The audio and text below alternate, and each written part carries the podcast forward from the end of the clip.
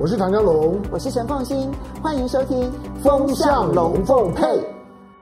好，雅虎 TV 的观众，大家好，我是唐家龙。好，今天呢两个部分呢、啊，第一个我们还是要提醒我们的在，尤其在台湾地区的观众朋友们，对疫情不要掉以轻心。我基本上是不会鼓励大家循着官方的数字而起起落落。大部分人的心情呢，都会跟着每天下午两点钟的那疫情指挥中心的记者会所公布的数字，数字总体来讲啊，确诊的数字往下降，大家都都是高兴的；死亡的人数呢在往下降，大家当然都是高兴的。可是这个数字本身，因为建立在第一个，我们没有普遍性的施打疫苗；第二个，我们没有普筛，这两个问题没有办法解决的时候呢，你所有看到的数字本身都仅供参考。它是在两个不完备的条件之下呢，所形成的防疫的这个监控。因为我们没有做普筛，所以你可以看得出来，我们的疫情指挥中心，它在自我设限，它并没有准备让这个病毒彻底离开台湾，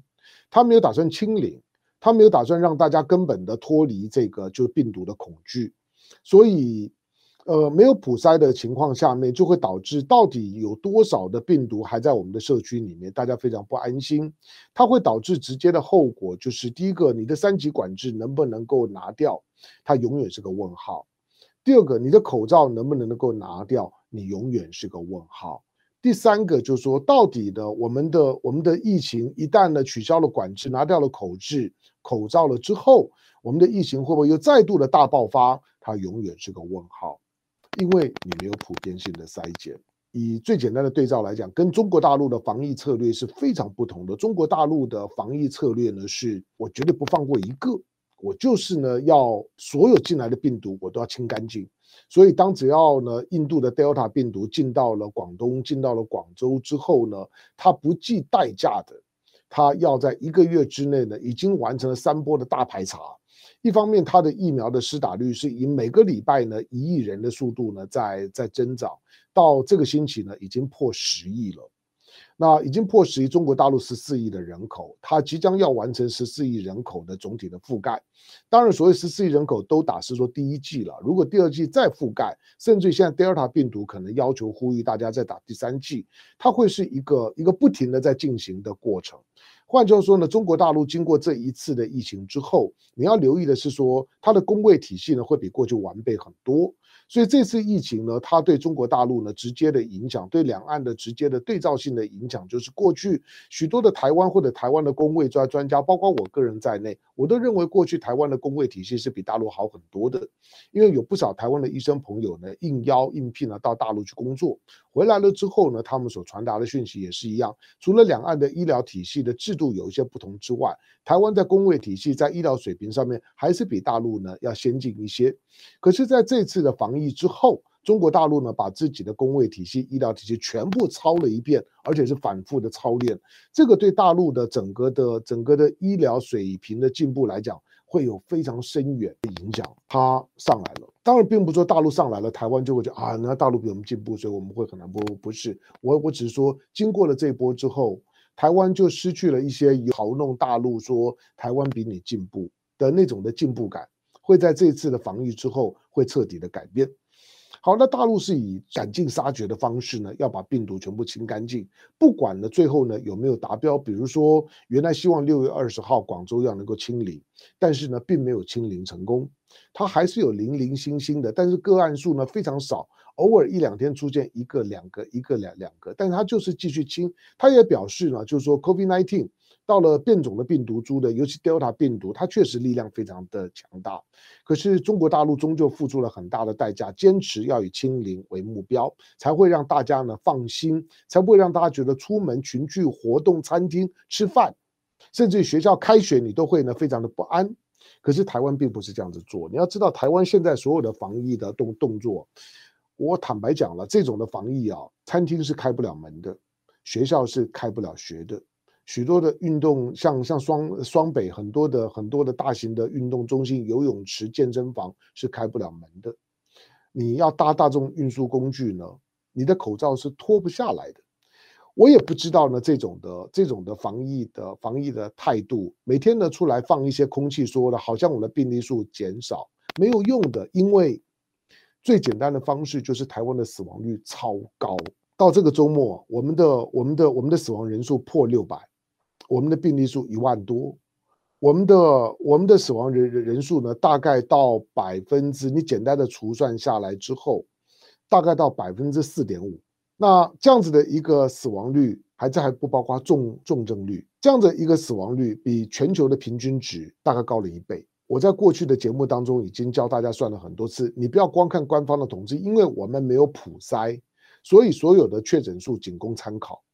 那只是就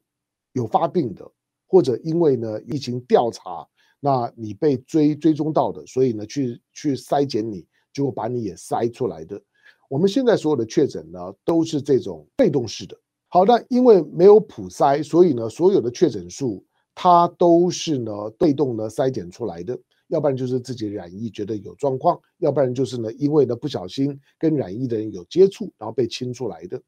因此，我们的百分之四点多的死亡率，比我们的每天所公布的确诊数跟死亡的人数更有参考价值。为什么台湾的死亡率这么高？是全世界的平均数的两倍，比印度疫情大爆发的时候更高。这个两倍的数字合理的推估，我们相信病毒是不长眼，病毒是没有感情的。病毒在每个地方所造成的疫情，尤其台湾自诩公卫体公卫的水平比较好，我们的医疗还没有到崩溃挤兑的时候，理论上面来讲，台湾的死亡率应该低于全球的平均数，而不是高于全球的平均数。所以它合理的推估呢，就是我们的确诊数被低估了。我们的我们的确诊数，如果死亡率呢高出一倍，合理的情况就是我们社区的确诊数应该还有一半是没有被找到的，这才是大麻烦。当然，随着我们的隔离的时间的拉长，很多的就是说可能已经确诊的，他可能 CT 值呢也变得很低了。它可能传染力呢相对的也比较弱，这个可能性是存在的，但它终究是在一个他不知道他被感染的情况下边。以 COVID-19 呢现在的全球的病例数的追踪来来看，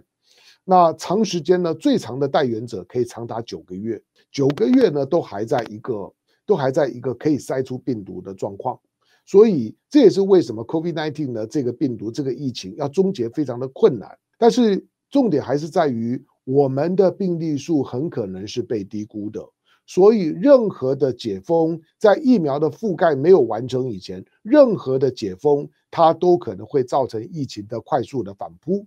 那我们疫苗现在又不够，我们的国产疫苗的政策一直被怀疑。我估计大家呢打国产疫苗会非常的不安，虽然它可能造成的这种副作用，不见得会比现在被认可的几支疫苗。因为不管你打的 AZ，AZ 已经造成了一百多人死亡，那很那很恐怖啊！所以现在讲到 AZ，大家都很怕。很多的知知名的就是说老人家都说我我我不要打疫苗，打了之后压力实在是太大了。第二个，除了 AZ 不敢打，其他的其他的不管是还没有进来的 BNT，或者是已经进来的莫德纳，我告诉你它的副作用都很强，不见得会会像 AZ 一样造成呢突然间很大量的死亡。可是它的副作用会让很多即使健康的人都很难过。那你你敢不敢打之前你要有心理准备就是了。总而言之，台湾的疫情仍然有高度的不确定。三级管制延长到七月十二号，我很担心它造成一种啊，这个是比较买保险的方式的延长。所以七月十二号我们一定会解封。不，七月十二号的解封我仍然是悲观的，因为我们没有做清零的准备，我们没有普筛，我们疫苗没有普及。所以七月十二号如果解封了之后呢，会等着台湾人的会是一波在暑假的时候的疫情大反扑。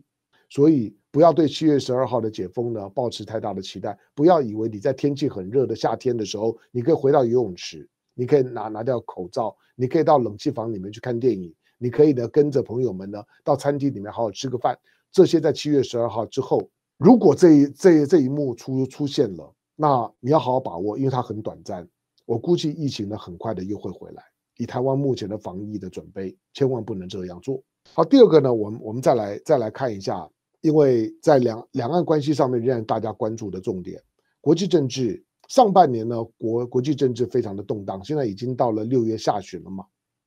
上半年呢，国际政治大转向，因为拜登的当当选的关系。那整个的美国的全球政治的操作模式呢，有了一些改变。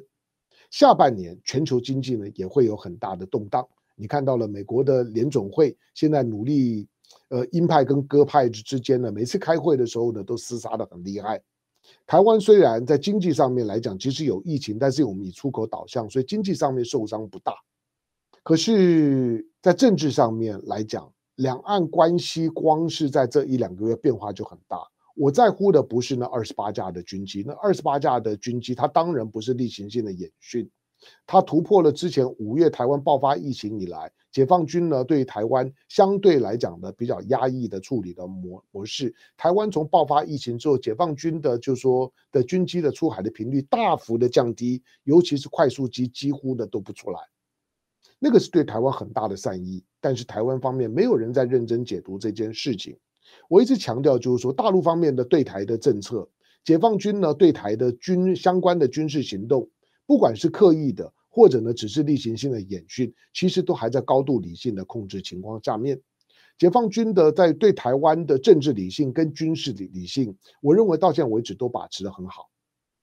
但是当你看到，台湾的驻港的机构，因为台湾方面一直强调，就是说我们被逼着签一中承诺书，所以呢我们不签，所以呢我们就被赶回来了。而驻港的机构呢，在上个月呢，台湾就香港驻台的机构上个月就已经打烊了。这个月呢，澳门呢驻台的机构呢也已经打烊了。换句话说呢，香港跟澳门跟台湾之间的官方关系，从港澳的角度来讲都已经断了。台湾现在只剩下的就驻港机构的一个人。接下去可能是有雇员在于说，台湾死都不愿承认，就是说台湾跟香港之间的官方关系呢已经完全中断。这件事情对台湾来讲是一个非常重要的讯号。相反的，台湾呢会不断的去去放大，就是呃台海之之间可能呢会随时呢发生武武装的冲突，所以台湾在练兵，那台湾呢在购买军火。台湾呢，在甚至于呢，增加了一些过去美国卖给台湾都是防御性的武器，现在连攻击性的武器都已经进来了。那这种呢，陆基型的这种的长城的火箭弹，不管是哈马斯，那或者是或或者是其他的防御型的导弹，使得两岸两岸之间，台湾呢对大陆的攻击能力呢提高了。呃，寡人无罪，怀璧其罪啊！台湾如果没有攻击性的武器的时候呢，对台湾可能反而安全。可是台湾有了攻击性的武器，对台湾呢，到底是好还还是不好？那不是问号，那个是惊叹号，当然不好。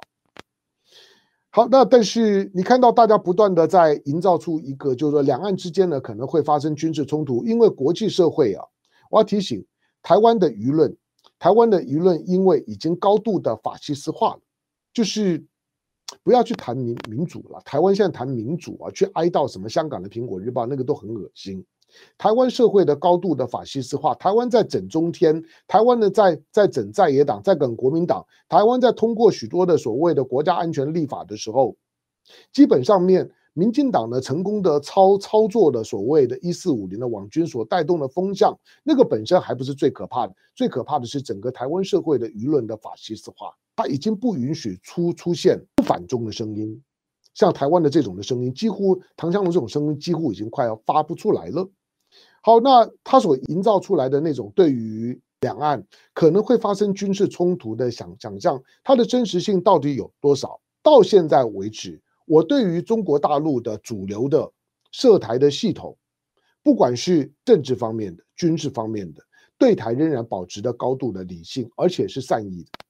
目前为止，连对你想他对澳对澳洲的那种的经济制裁都没有用在台湾身身上，你就你就知道，其实你尤其看到美国对待古巴的手段，你应该呢应该很清楚的知道，大陆对台的所谓和平统一的调子并没有改变。而是台湾，因为呢，台湾的民进党的台独的诉求，以及呢，跟美国的这种的利益，跟西方国家的这种反中的诉求的高度的结合，使得那种的高度的以反共、反中为核心的法西斯的腔调，不止在全球，现在成为呢西方舆论的主流。西方社会已经同样也发不出不反中的声音。西方的政客每个人争先恐后的反中，每个人呢从早上起来就开始要骂中国，不骂中国当天呢见不了媒体，跟台湾一样。这种的腔腔调，最后呢会让台湾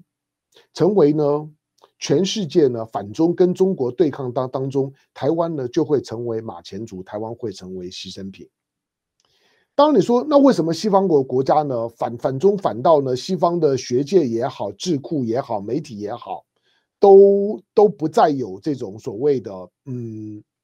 比较平衡的，不要说亲中，比较比较平衡的中国叙事。我觉得当然中国大陆也有很大的检讨的空间了，因为其实有一件事情大家很少谈，一个关键的原因是二零一八年的时候，中国共共产党的就是两会把国家主席的任期制取消了。当国家主席的任期制取消的时候，它就意味着习近平呢不再受到两任的限制，习近平将会有第三任。当你说我为什么不可以决定我的政治制度？我为什么不可以把任期制取消？我就像西方的内阁制，他也没有任期制啊。安倍也做了三任，如果他想做，他有本事，他做第四任也可以啊。即使是西方的国家的民主政体，像梅梅克尔做了十五年啊，也没有人觉得说他他不民主啊。